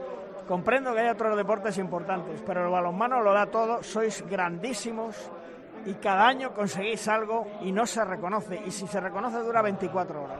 Bueno, eh, hay que convivir con ello. Eh, somos conscientes de, del alcance que tenemos, pero también estamos muy contentos con la afición que tenemos. Eh, siempre nos apoyan. Este mes que hemos estado aquí, pues confinados prácticamente todo el mes, les hemos sentido muy cerca y desde aquí, pues agradecer a todo el mundo, también a nuestras familias, el apoyo a todos vosotros que también os partís la cara por estar aquí y, y nada, la verdad que muchas gracias a todos y, y ojalá eh, este torneo les hemos dado una plata, pero ojalá en el siguiente les podamos dar un oro. ¿Y el futuro cómo lo ves con la integración de, de los jóvenes? Yo hablaba contigo hace tiempo de, bueno, los veteranos, tú eres joven, pero ya tienes experiencia, ¿eh? Eh, la verdad que ahora mismo soy muy optimista de cara al futuro. Eh, imagínate todos estos jugadores, pues con todo esto que, hemos vivido, creciendo de esta derrota, creciendo de este torneo, de, lo bueno y de lo malo y y yo creo que volveremos muy bien. Es, es para ser optimista. Creo, eh, creo firmemente en el futuro de este equipo, en Jordi, en el staff, en, en todo el mundo.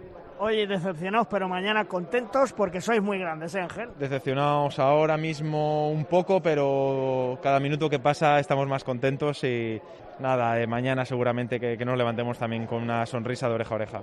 Enhorabuena, ¿eh? Por la Muchas plata. Gracias. Y por último, con Antonio García, que desgraciadamente se nos lesionó, no pudimos contar con él ni en semifinales ni en final, pero Antonio ha aportado mucho, no solamente con su juego, con su valentía, sino con su experiencia en el vestuario. Plata en este europeo, el europeo más duro que se podía jugar, ¿eh, Antonio? Pues sí, duro por todo lo que ha pasado dentro de la pista, pero sobre todo por lo que hemos vivido fuera de ella, ¿no? Llevamos concentrados desde el 26 de diciembre, sin poder ver a nuestras familias, a, a la gente que nos ha acompañado siempre, sin, salir, sin poder salir prácticamente de, los hoteles donde hemos estado concentrados, sin poder tener relación con nadie de fuera, perdiendo compañeros durante todo el viaje, durante toda la competición, ahora viene uno, ahora sale otro, es algo muy complicado, ¿no? Pero bueno, eh, es la realidad que nos ha tocado vivir, el equipo ha mostrado una vez más que, podemos con todo, que venga lo que venga, es, estamos ahí siempre eh, intentando hacer lo mejor posible y, y, obteniendo buenos resultados. ¿no? Al final, pues hoy se nos escapa el oro por pequeños detalles, pero el campeonato que hemos hecho creo que todo el mundo lo hubiera firmado al principio de, de todo, ¿verdad? Eso te iba a decir, con el cambio generacional, con todo lo que está pasando, en Bratislava cuando empezamos ya hubiéramos firmado el estar en la final. A ver, nosotros hubiéramos firmado ganar, ya desde el inicio, está claro, pero seguro que, que toda la gente de fuera, nadie nos ponía en las apuestas para poder llegar a la final, estoy seguro. Entonces, bueno, lo que te he dicho antes, creo que hemos estado a un muy buen nivel, anteponiéndonos pues a, lo que hemos hablado antes, a lesiones, a COVID, a, a todo. Los nuevos jugadores que han estado aquí creo que, que han estado a un nivel impresionante y, y, han hecho pues lo que, lo que todos sabemos ¿no? que, que, que hacen, que es dejar el, el nivel de la selección al máximo y hay que seguir confiando en esta selección, siempre, porque sea el año que sea, sea el campeonato que sea, eh, siempre conseguimos estar con los mejores y trabajamos para ello y vamos a empezar a trabajar otra vez a partir de mañana para poder volver a estar con los mejores en el siguiente campeonato. Decía antes Ángel, que hablaba con él, que el tema del COVID era una obsesión continuamente, si se daba, si no se daba, os ha machacado mucho mentalmente, ¿no? Mucho, pero bueno, eso nos ha machacado mucho a nosotros y también a las otras elecciones. Te despiertas cada día esperando el mensaje de, de, Juan Camaño diciendo quién es negativo y quién es positivo. Y eso es un sin vivir continuo. Después de cada entrenamiento, después de cada partido, llegar al hotel, PCR, o acabar el partido directamente hacerte un PCR. Y te pasabas toda la noche pues pensando que no te tocas a ti. Porque es que, curiosamente, y gracias a Dios también, pues eh, nadie sabía quién tenía COVID y quién no. Incluso los que lo tienen ahora mismo en el hotel, si nadie les dice nada, ni lo saben, porque no tenemos síntomas, eh, estamos en perfectas condiciones para poder jugar y ha sido un poquito pues como una lotería. Entonces, claro, cuando tienes esa lotería eh, pendiente de, lo que más quieres hacer, pues es una, una preocupación constante y la verdad que no le gusta a nadie tener que vivir eso. ¿Tú crees que algún día en España el deporte español valorará todo lo que habéis hecho durante estos años, que es enorme? Mira, por desgracia, por desgracia siempre se valoran las cosas cuando ya no se tienen. Entonces, a mí me encantaría y, y rezo cada día prácticamente para, para que se valore lo que hace el balonmano español, tanto masculino como femenino, con las condiciones en las que estamos en, comparación con otros países y con las eh, y con todo lo que disponemos, ¿no? Entonces creo que los resultados son óptimos. Eh, el trabajo que se hace en la pista pienso que es de, de, de, nivel top a nivel mundial. Entonces, pues confiamos pues que, que, la gente que está fuera trabajando para que sigamos creciendo eh, pueda algún día saber hacer ver todo lo que se hace aquí dentro y todo lo que se consiga, ¿no? Entonces, bueno, tenemos ejemplos de países alrededor nuestro que lo hacen muy bien y, y, ojalá algún día lo podamos vivir. A mí me queda poco, ya ahí en la pista jugando, pero ojalá, si no estoy yo ahí, que sean los que vienen, que puedan disfrutar y se les pueda valorar como, como se merecen. Oye, hablar de los que vienen, el relevo, ¿cómo lo ves?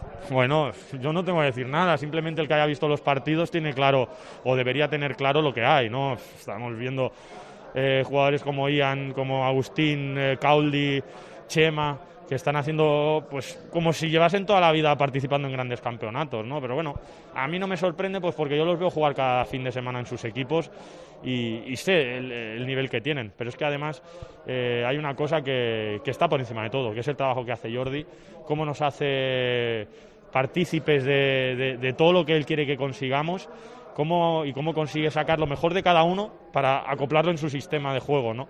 Y, y hacernos sentir a todos súper importantes, que eso yo creo que es el principal valor que tiene este grupo y, y tenemos que seguir en ello. Ya para terminar, Antonio, ¿qué os ha dicho Jordi después que se ha perdido esta final? Pues nos ha dicho que tenemos muchísimas más cosas que celebrar que que lamentar. Eh, y tiene toda la razón del mundo. Al final, eh, seguramente poca gente eh, antes del campeonato contaba con nosotros para estar en la final y hemos conseguido una, un subcampeonato de Europa una vez más. Entonces, hemos conseguido el subcampeonato de Europa, hemos conseguido la clasificación para el próximo Mundial, la clasificación para el próximo Europeo, que son cosas que años atrás pues, se tenían que luchar muchísimo. Ahora se ha tenido que luchar, pero hemos conseguido todo esto de golpe. ¿no? Pues Jordi ha querido que le diésemos valor a todo ello, que no quería ver a nadie triste y que teníamos que enseñar también al mundo cómo se celebra una plata. Y creo que bueno que así lo hemos intentado hacer. Antonio, enhorabuena, ¿eh? Muchísimas gracias.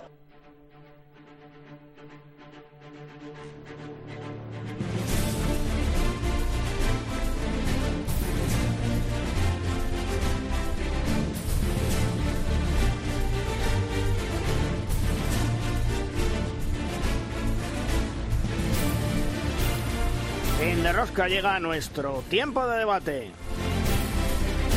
Es nuestra tabla redonda, hoy con dos grandes amigos, dos grandes periodistas, Javier Izo de Radio Nacional de España en Pamplona. Hola Javi, ¿qué tal? Muy buenas. Hola Luis, ¿qué tal? Muy buenas. Y Ángel Cárceles, la voz del balonmano femenino en televisión española. Hola Ángel, ¿qué tal? Muy buenas Luis, buenas Javi. Bueno, Javi, eh, balance de la selección española, supongo que satisfacción porque la medalla de plata nos sabe a oro con este cambio que se está produciendo en el equipo y que yo sinceramente creo que ninguno pensábamos íbamos a llegar a la final de Budapest. ¿eh? Eh, creo que no. Y el que diga lo contrario, eh, me Miente. parece que, que estaría mintiendo un poquito, ¿no? Ahora es muy fácil decir, no, sí, yo apostaba que, que podía ser. No, la, la realidad era que todos éramos, eh, bueno, pues más, eh, no sé si, si pesimistas, pero por lo menos sí expectantes, ¿no? De lo Hmm. que podía dar de sí eh, este, este equipo nacional. Y, y yo lo he dicho muchas veces eh, durante estos días. Eh, creo, eh, en 20 años que llevo siguiendo la, selección nacional, nunca he visto a unos debutantes eh, entrar en el equipo con tanto impacto positivo como, como lo que lo han hecho en esta ocasión pues los Agustín Casado, Ian Tarrafeta, Peciña, eh, etcétera, ¿no? E- ese es un detalle que me parece que dice mucho de, de lo que ha sido el resultado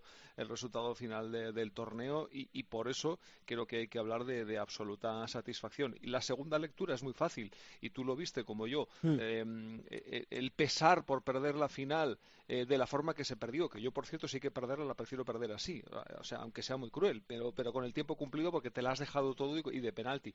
Eh, la segunda lectura es que el pesar duró lo que tardó en, en colgarse la medalla al cuello. A partir de ahí todo eran caras de alegría, todo era caras de satisfacción, de orgullo por lo que se había conseguido. ¿Y tú, Ángel, cómo lo has visto? Pues yo veo lo, exactamente, comparto 100% lo que ha dicho Javi. Eh, me quedo con unas palabras de, de Gonzalo, ¿no? Que esto es un grupo de amigos, ¿no? Que la selección, pues eso, es un, un, un equipo cohesionado, mm, sin egos, eh, donde todo, todos suman, todos aportan. Eh, y evidentemente eso hace, eso buena parte del mérito de todo eso la tiene su, su conductor, que es Jordi Rivera, ¿no? Eh, claro, mm, todos echamos de menos al gran capitán, a Raúl Entre Ríos, que se ha retirado. Eh, por el centro se echaba de menos quizá, eh, bueno, pues un hombre como Viran Morros, ¿no? Pero todo eso ya forma parte un poquito de, de lo que ha sido la, selección bicampeona de Europa, ¿no? Eh, en relación al tema de si, de si mm, teníamos más o menos expectativas, hombre, yo soy de los que pienso que mm, España infunde mm, respeto y miedo a los rivales, ¿no? Se presentaba como bicampeona de Europa, ¿no? Como el rival a batir, ¿no? Entonces, eh, bueno, pues eh, sí que es verdad que, que psicológicamente eso te da un plus, ¿no? Eh, obviamente, como dice Javi, el rendimiento de, de- de gente como, como Chema Márquez, eh, como incluso los minutos que tuvo Claudio Driozola, como Ciara y Hernández, que tuvo- tuvieron oportunidad de, de debutar en un campeonato de Europa y eso es un gran mérito de Jordi Rivera, ¿no? De creer, de creer en, esa gente. Eh, si será eso o no un relevo generacional, como, como a Jordi no le gusta que lo definan, pues bueno, no se sabe, ¿no? Si gente que no ha ido a esta convocatoria regresará o no a la selección, pues tampoco se sabe, eso solo lo sabe el propio Jordi Rivera, ¿no? Pero en cualquier caso, el resultado está ahí, eh, que nos quiten lo bailado, que sí, que es cruel perder de, esa forma eh, con un 7 metros con el crono cero porque no tienes oportunidad de, de tener un ataque posterior, pero bueno, mm, se ha cumplido esa ley no escrita de que es muy difícil que en un campeonato, en un mismo campeonato se pueda ganar dos veces a un mismo rival, ¿no? Suecia nos tenía muchas ganas, eh, le, le ganamos aquella final que los tres compartimos en Zagreb en 2018, ¿no? Eh, que se podía haber hecho historia ganando tres títulos consecutivos, igual a la mejor Suecia de todos los tiempos, pues sí, se ha escapado esa oportunidad. Pero bueno, este equipo yo creo que tiene, que tiene largo recorrido y sobre todo lo más importante, lo que infunde pues eh, esperanza y ser optimista es que por debajo, por las categorías inferiores, está llegando gente que empuja muy fuerte y, y bueno, y Jordi está haciendo ahí un trabajo muy interesante con, la- con, con las generaciones venideras. ¿no? Eso es lo que os iba a decir, que la labor de Jordi, no solamente en la selección absoluta, sino en las inferiores, es brutal. Hablábamos ahora con él y nos confesaba que en la selección juvenil tiene eh, tres jugadores de más de dos metros de altura. Es que y, y- y el hecho de trabajar en el mismo patrón eh, te está limitando mucho que, a la hora de subir el escalón encuentres una diferencia notable, ¿no? Si tú trabajas desde pequeño ya con esa misma mm, idea, eh, esquema de juego, etcétera, cuando llegas vas creciendo, bueno, pues no hay no hay tan tanta diferencia, salvo más allá de la experiencia que te pueda dar la competición al, al- al máximo nivel. Pero el esquema va a ser el mismo. Y si los juveniles juegan con el mismo esquema que, que los hispanos absolutos, eh, esa evolución, digamos que tiene algo de natural, ¿no? Sí, pero si además, ¿qué tal chicos? Ángel, Javi, soy Juan Carlos. Pero si además eh, consigues igualar eh, anatómicamente las virtudes de tus eh, grandes rivales europeos, como es la aparición de lanzadores de más de dos metros que te pueden hacer gol desde nueve, ostras, el paso adelante Mm. es tremendo, ¿no? Porque al dinamismo del juego español le estamos uniendo la capacidad para resolver desde fuera. Sí, sí, completamente de acuerdo. Sí. y aparte, este equipo lo que tiene es que eh, Jordi ha demostrado que es un maestro de la defensa eh, como ninguno, ¿no? Eh, la defensa de España muy difícil de leer y, y de, o, de sobrepasar por parte del resto de equipos, ¿no? ¿Qué nos falta quizá? Pues eso, lanzamiento exterior, ¿no? Pero estamos ante ante un equipo o ante un, un sí, ante un ante un grupo que lleva pues eso, pues subiéndose al podio eh, desde que Jordi Rivera cogió el equipo, que está convirtiendo eh, el hecho de ganar una medalla en, en, algo habitual, ¿no? Cuando es tremendamente difícil, ¿no? Y ese que creo que es un mérito tremendo de, de, de, del actual cuerpo técnico capitaneado por Jordi Rivera, ¿no? Y más en un europeo, ¿no? Porque hay que meter a la gente en la cabeza que un europeo es un, uh -huh. es un campeonato, es un torneo con, con rivales de muchísima más entidad deportiva que un mundial o que unos juegos. Bueno, sí, los es juegos el lo más complicado duro. es llegar. Sí, es, ¿no? es, es, el más duro. Es el más sí, duro sí, sí, pero un euro, el europeo es realmente el auténtico campeonato del mundo de este deporte. Sí. Ya, el partido más fácil, me río lo de fácil, ¿no? El de Bosnia, fíjate cómo fue. claro. o sea, terrible, vamos. De todos modos, eh, un, mundial, un europeo marcado por la pandemia, y, yo le voy a contar un chascarrillo. A mí me contaron, eh, no sé si pudisteis ver eh, el tercer y cuarto puesto entre Francia y Dinamarca. Ayer lo comentaba con Javi en, en la vuelta hacia España. Eh, ¿Nos disteis cuenta que, por ejemplo, Karabatic, el primer tiempo del partido y el primer tiempo de la prórroga no lo jugó y sí el segundo tiempo de la prórroga y el segundo tiempo del, del encuentro. ¿No os disteis cuenta de ese detalle? Yo no había reparado. Bueno, eso, lo, lo, que ocurre es que Carabatis también tiene pues, unos, uno, unos años, ¿no? no y también no, no. supongo que. Sí, y, y, y, COVID. Parece ser, ah. según decían las malas lenguas, ¿Sí? que jugó con COVID.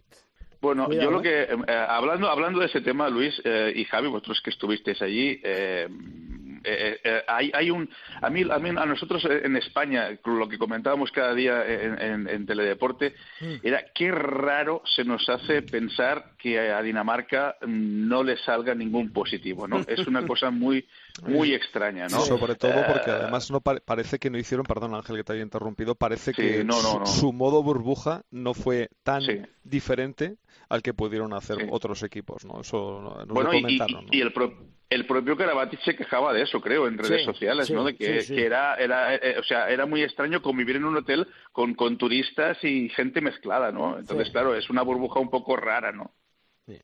Pues eh, parece ser, dicen las malas lenguas, que en el último partido Karabatic, eh, eh, la incidencia de no sé qué, qué, qué medida de, de, de, se tomaba con el PCR, que lo tenía en el límite, que si jugaba, que si no jugaba y me llamó mucho la atención. ¿eh? He leído unas declaraciones también de John Gill que dice que para Francia ha sido un fracaso el no estar en, eh, en la final. Eh, bueno, en fin, bueno, pues. Eh... Pero en este, en este caso, yo creo que esta variante con la que nos hemos encontrado durante este primer tramo de, de 2022 es tan engañosa y es tan puñetera que a lo mejor eh, te está resultando positiva en antígenos o en PCR tres o cuatro días después de que te haya realmente entrado la, infección. Entonces te paras a pensar y dices, bueno, pues eh, a lo mejor mmm, Cañellas el partido anterior a dar positivo lo jugó infectado. Y es que como el desfase entre infección y positivo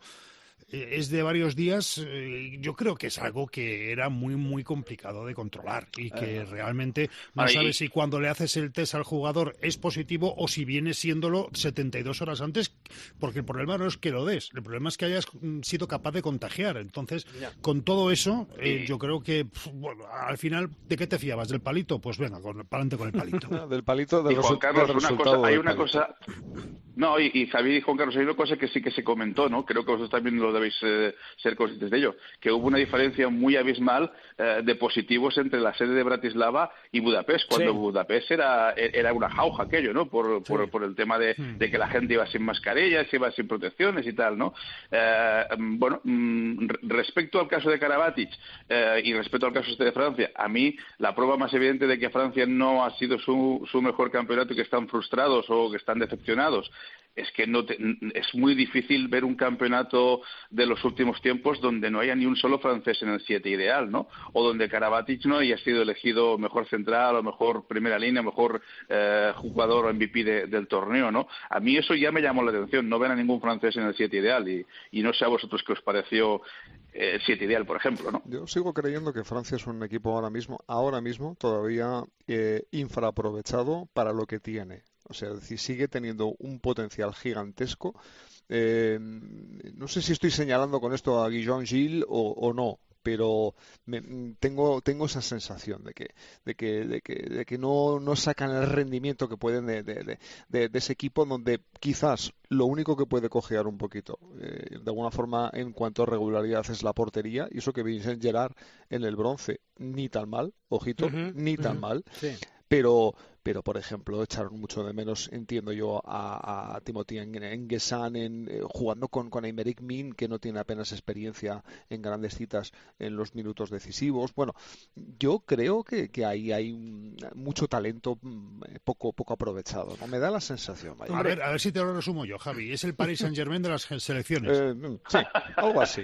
Bien no lo podría decir más corto y más breve. Hombre vosotros pensar que después de la salida abrupta de Didier Dinar que por cierto que darle la enhorabuena porque ha clasificado a Arabia Saudí para el próximo Mundial.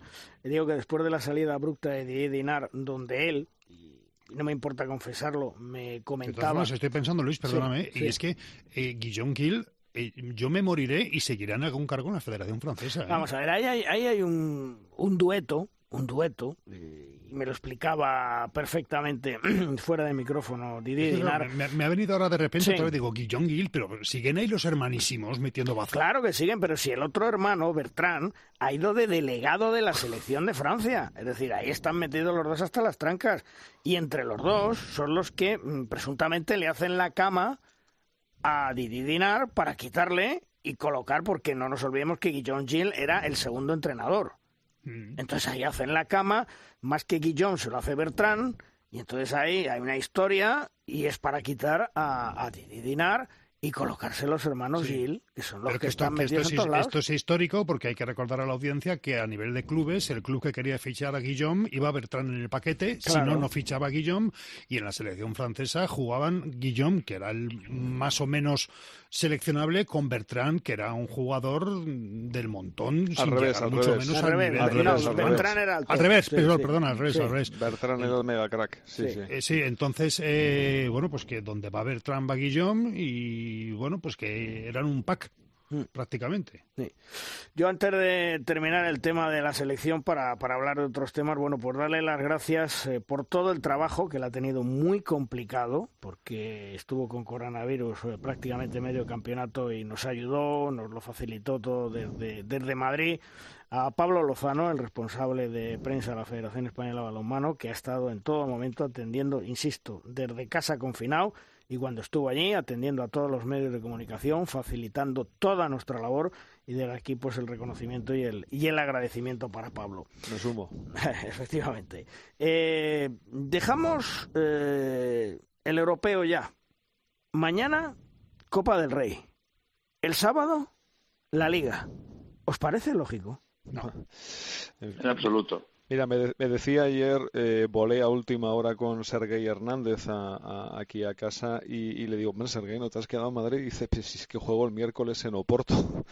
o sea, tengo que llegar a casa, hacer la lavadora y coger el coche para ir a Oporto corriendo. Es una barbaridad, es una barbaridad. Y lo de España igual, ¿eh? porque estamos en la misma tesitura con, Sí. con, con Copa del Rey el miércoles. O sea, es una barbaridad. No hay forma de respetar mínimamente a la persona, al deportista eh, y, y a, y a la persona, o sea, a una, Sí, sí. a una fisonomía al- que necesita al padre, un descanso. esposo, estudiante, No. hermano, Y, ¿no? y- Porque- y una persona que necesita, Juan Claro. Carlos, un mínimo descanso. Un mínimo descanso. Mínimo. Que es que viene de partirte la cara durante mucho tiempo concentrado. Con mucha...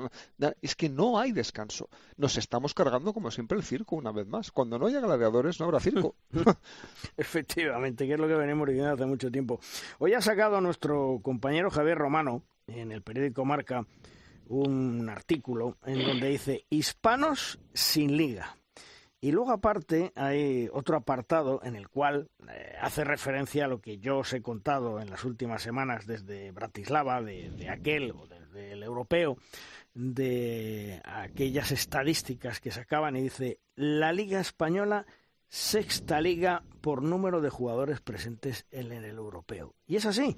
Es decir, por detrás de nosotros, la séptima, si España, lo estoy diciendo así a grosso modo, tenía 24 jugadores en el europeo, la que venía detrás de nosotros con 23 jugadores era la segunda liga alemana, la segunda de la Bundesliga.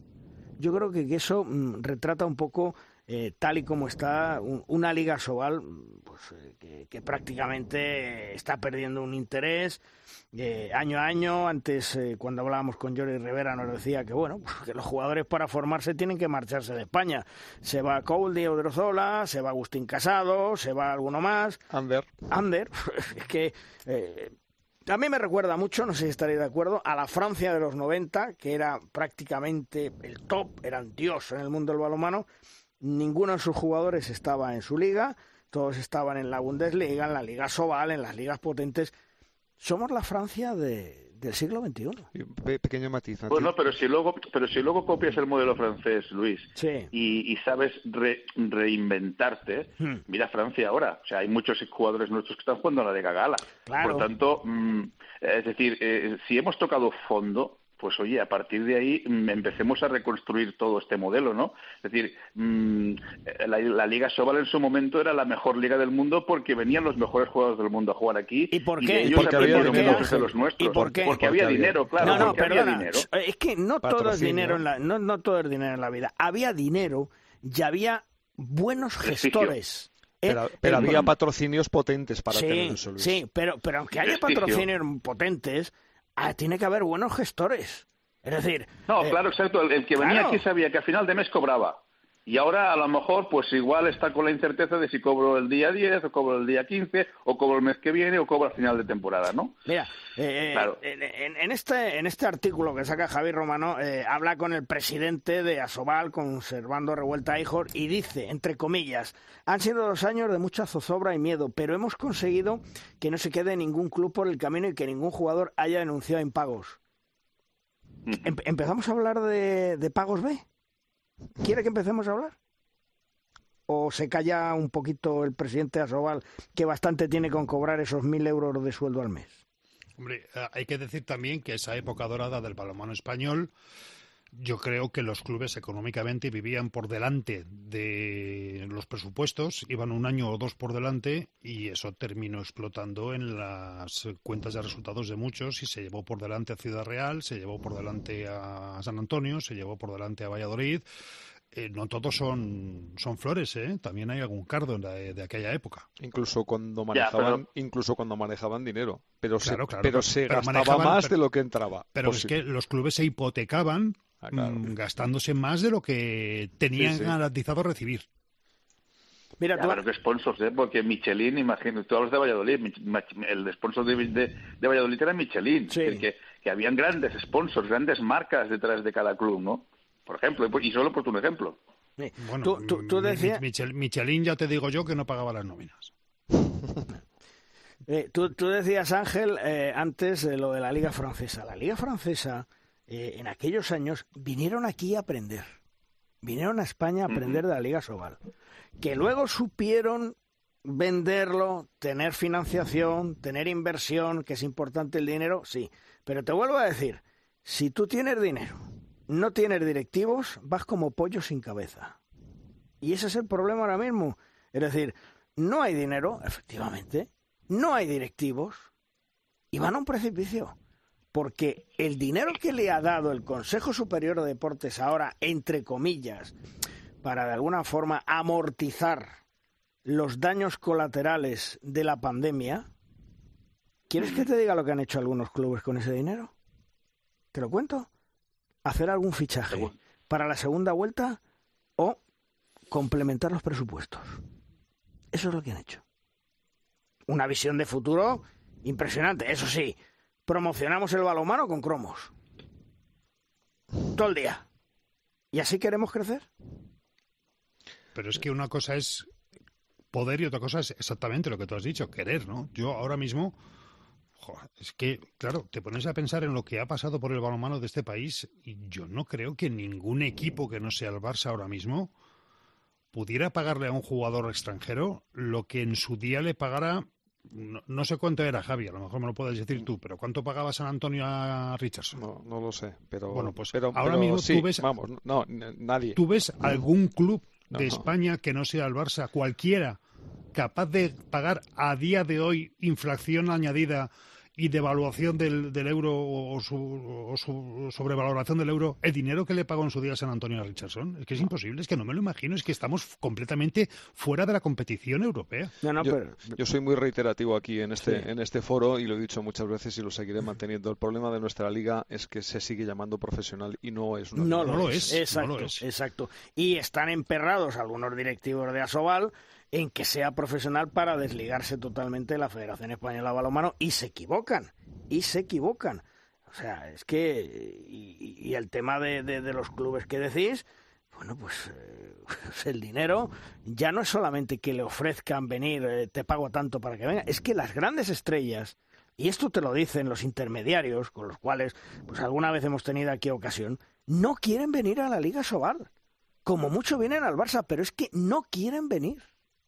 Pero vienen al Barça por la Champions. Bueno, vienen al Barça por la Champions y alguno ya empieza a poner pegas para venir al Barça, porque esto es una sexta competición europea. Así de claro. Entonces, no solamente que no quieren venir, sino que los nuestros se tienen que ir. Ese es el problema. Sí, bueno, Luis, es que el ejemplo que, que ponemos para los hispanos, para la Liga Sobal, puede valer perfectamente para la Liga Femenina, ¿no? Es decir, aunque el nivel es bastante diferente, eh, el problema que tienen nuestros clubes eh, a nivel femenino es que no juegan en Europa, pues porque no hay nivel para jugar en Europa, porque no hay jugadoras para, para afrontar esos retos y porque las jugadoras buenas que ahí ap- aparecen en España, pues a poco que destaquen alguna oferta tienen de un equipo extranjero Claro. y se van a jugar fuera, ¿no? Claro. Es decir, que, que el modelo, digamos, del balonmano, estamos hablando de, de- de- porque los hispanos vienen de ser subcampeones de Europa, ¿no? Sí. Pero el modelo del balonmano hay que aplicarlo en general, porque es el mismo deporte, ¿no? Y yo creo que en ese sentido, pues eh, hay que asumir, pues eso, que no, que no, que no estamos en el nivel que a, a nivel de resultados tienen nuestras selecciones a nivel de ligas, ¿no? Mira, eh, otra de las declaraciones que le hace el, el presidente, el ínclito presidente de Asobal, a Javier Romano, dice, tenemos que cambiar nuestra imagen para conseguir más ingresos e intentar recuperar jugadores. Eh, Javi, tú y yo el otro día eh, estuvimos eh, presentes en una conversación, no vamos a decir dónde, donde sorprendentemente Asobal parece ser, y lo pongo entre comillas, que presuntamente se quiere quitar de en medio a uno de los sponsors que tiene porque piensa que se va a sacar más dinero. Se les ha ido la chaveta, ¿eh? A mí Es que desperdiciar cualquier tipo de financiación ahora mismo Ah. es como de. O sea, señor mío, si a mí eh, la botella de agua Pepito me da 50 y puedo tener otra promoción de teléfonos Pepe que me dé 70, ¿por qué voy a quitar el de 50 y voy a poner el de 70? Que se Digo lo yo, cuenten, ¿eh? a, se lo Suma. cuenten a, a clubes que tienen multipatrocinios, ¿no? O sea, aquí des- desdeñar nada, no es que no nos sobra nada, al contrario, como nos Pero, falta. pero, Javi, multimicropatrocinios. Que bueno, mi- mira, me da igual. Aquí Pero todo, lo que sea ¿sabéis quién es suma. el- Claro, pero ¿sabéis quién es el, el, el, el- quien está dando ejemplo en ese sentido eh, al resto? La Federación Española de Balonmano. Pues ¿Cuántos sponsors tiene? Mira, vamos a ver. Pues tiene eh, microsponsors, va sacando de aquí, es como una hormiguita. En ese sentido, Sí. hay que alabar la, la, la, la labor del presidente eh, Francisco Blázquez, ¿no? De Paco Blázquez, que, que va sacando de aquí, de aquí, de aquí, de aquí, de allí, de allí, y, y, y, bueno, pues va sumando, ¿no? Y eso es lo importante. ¿Qué, qué más da que uno sea el principal? Otra cosa es que te diga, no, mm, te compro la camiseta eh, en exclusiva. Yo el otro día veía los chándals de los de los eh, de las sele- selecciones eh, cuando mm, cant- cantan los himnos o cuando Mm. suenan los himnos, Sí. todos llevan sus sponsors en, su- en sus chándals, ¿no? Sí. Es decir, que, que todos, o sea, a ver, si tú te viene una, una gran superficie y te pagas simplemente por, por sponsorizarte la camiseta y te da lo que te aporta en el resto, perfecto, pero es que es que hoy en día eso no es así, tienes que ir sacando de aquí, de allí, de allí. Eh, en ese sentido, pues lo que decís, ¿no? Micropatrocinios, muchos y, y, y cuantos más mejor, ¿no? Mira, Ángel, eh, aquí yo siempre he sido muy crítico con, con y además se lo digo, es decir, yo lo que, no en- lo que no entienda o lo que no me guste o lo que vea que no está bien, lo voy a seguir criticando, ¿de acuerdo? Le guste o no le guste. Pero hay que reconocer una cosa, es el más listo de la clase. ¿Eh? Desgraciadamente en el balonmano español tenemos muy, mucho tonto lava. Y es el más listo de la clase y le come la tostada a todos. Y nadie aprende.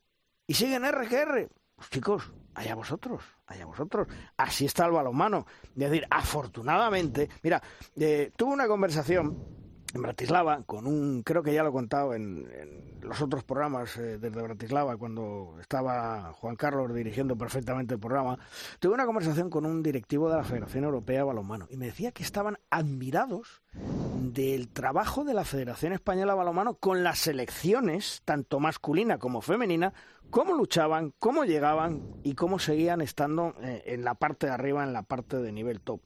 Pero que les sorprendía el nivel bajísimo, cada año peor, de la Liga Sobal. Y que estaban convencidos que más tarde más temprano la Federación Española iba a tener que tomar cartas en el asunto. Y hasta ahí puedo leer.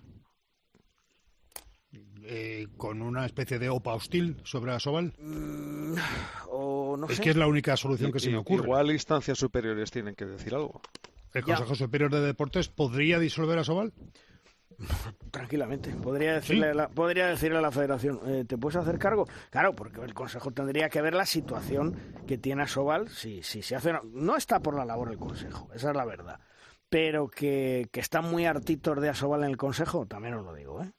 Mm, Es, es- lógico, si, si es un auténtico agujero de, de sumidero y no genera. Bueno, vamos pues- a ver, a lo mejor la solución, y yo lo he dicho más una vez, puede ser la tutela, la tutela de la federación respecto a Sobal.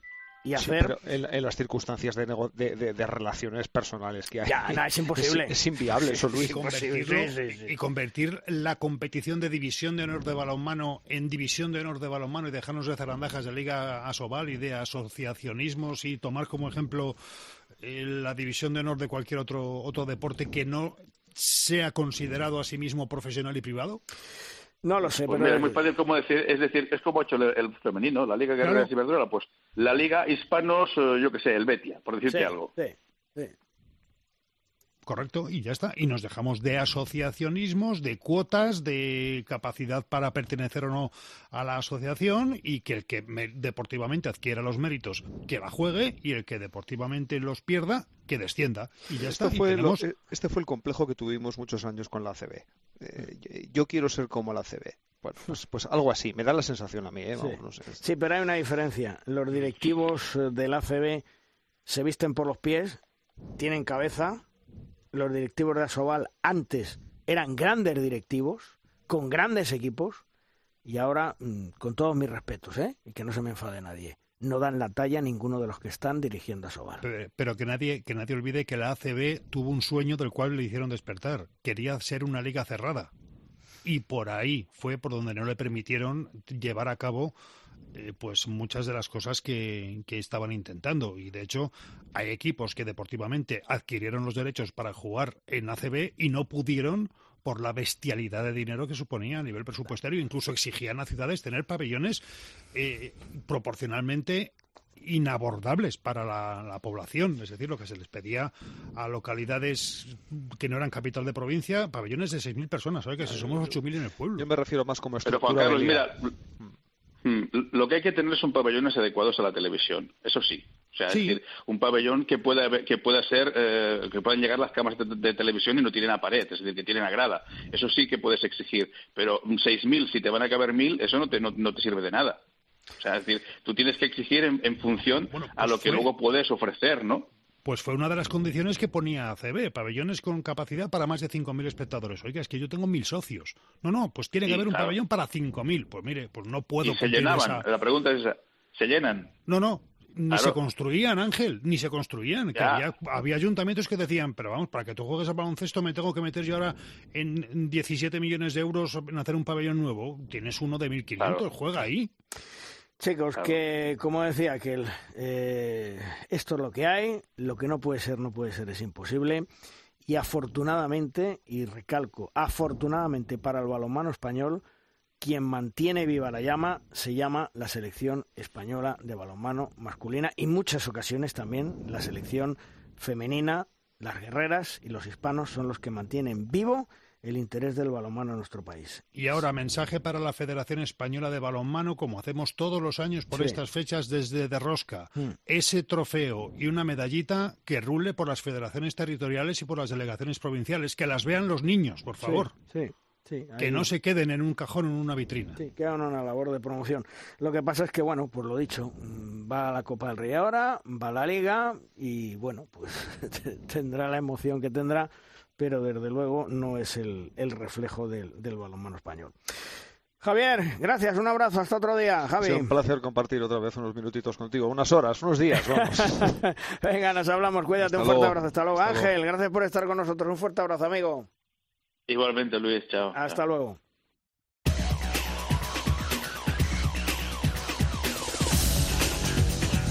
Vamos terminando programa, vamos terminando edición, como siempre, con Tomás Guas y sus 7 metros. Lanza, Tomás. Malvarros, Quitos. Se nos escapó la triple corona en la final del europeo.